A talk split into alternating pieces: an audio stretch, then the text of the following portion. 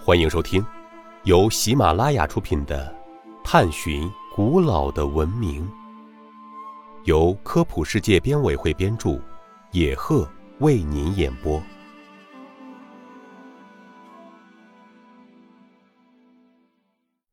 第一百零九集：庞贝古城为什么被称为天然的历史博物馆？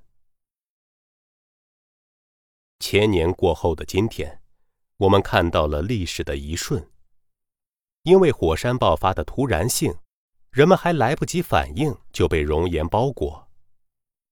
参与发掘庞贝城的历史学家瓦尼奥说：“那是多么令人惊骇的景象啊！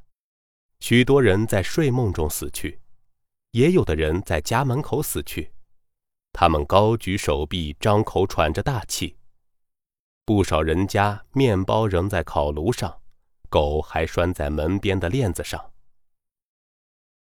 现今，古城内挖掘出的尸体仍然保持着他们逝去一刻的固有形态。虽然火山爆发将城市毁灭，但同时也使此城得到了永生。由于被掩埋的封存在渐渐冷却凝固。变硬的火山灰中，古城躲过了上千年岁月的侵蚀，成为最天然的历史博物馆，供后人凭吊研究。